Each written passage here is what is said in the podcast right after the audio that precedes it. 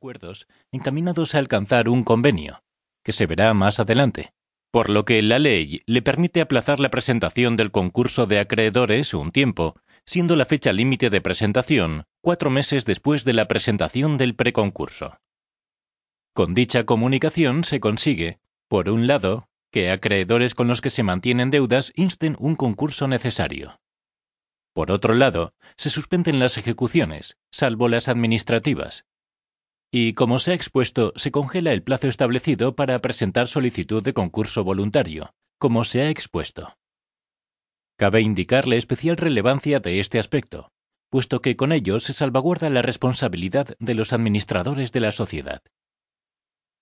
En la práctica, una vez presentado el preconcurso, los acreedores que conocen dicha circunstancia y ya son conscientes de la posibilidad de que se declare el concurso en los próximos meses, quizá tensen posturas.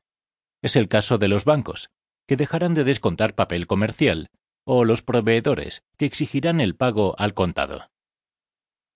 Por todo ello, resulta tremendamente importante la planificación, pues incluso resulta aconsejable decir que debe haber una preparación de cara al preconcurso. Debe resaltarse que es de vital importancia llegar a esta fase preconcursal con cierta liquidez que permita atender los gastos mínimos de la empresa como nóminas, acreedores, suministros de agua, luz, gas, etc., pues ello garantizará la continuación de la actividad hasta la declaración de concurso. Capítulo 3. El auto de declaración de concurso.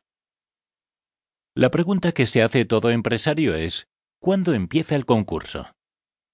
La respuesta es ni empieza con el preconcurso ni con la presentación de la solicitud de concurso, sino cuando el juez dicta el auto de declaración del concurso de acreedores.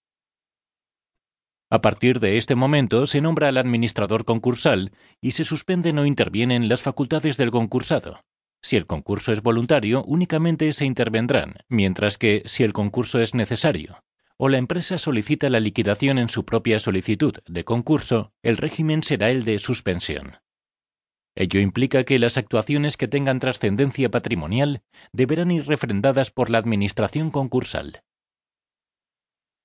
En la práctica, a partir de este momento, el empresario descansa, pues se suspenden las ejecuciones, salvo las administrativas que ya se hubiesen iniciado y las ejecuciones de bienes no afectos a la actividad.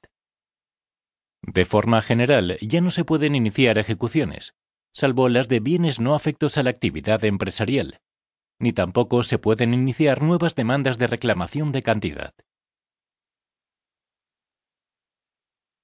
Capítulo 4. La Administración concursal. El trabajo del administrador concursal consiste, según establece la ley concursal, en defender el interés de los acreedores, velando porque el activo de la empresa no se vea mermado. Para ello, examina y comprueba que el deudor, empresa o persona física, ha seguido y cumplido con todas las formalidades exigidas por la ley, elaborando un informe al respecto en el que incluye un inventario y un listado de acreedores, las deudas, la administración concursal está, en la mayoría de los casos, integrada por un único miembro, que deberá ser abogado o economista con una experiencia profesional de al menos cinco años y con formación acreditada en derecho concursal. A pesar de que pueda parecer que es un enemigo, realmente busca, como el empresario, la continuidad y supervivencia del negocio, que es el objetivo común, pero desde un punto de vista imparcial. Sin embargo, un buen administrador concursal, involucrado en la situación, es clave para la aprobación del convenio de la concursada y con ello la continuidad de la misma, lo que no tiene por qué comprometer su objetividad. Capítulo 5. El informe. El informe, como se ha expuesto, es un documento en el que la Administración concursal analiza la situación del concursado, cotejándola con lo que ya se contiene en la solicitud de concurso.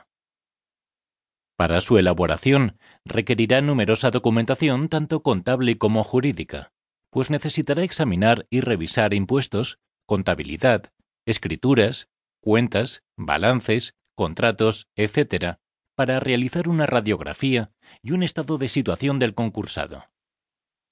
Cabe indicar que también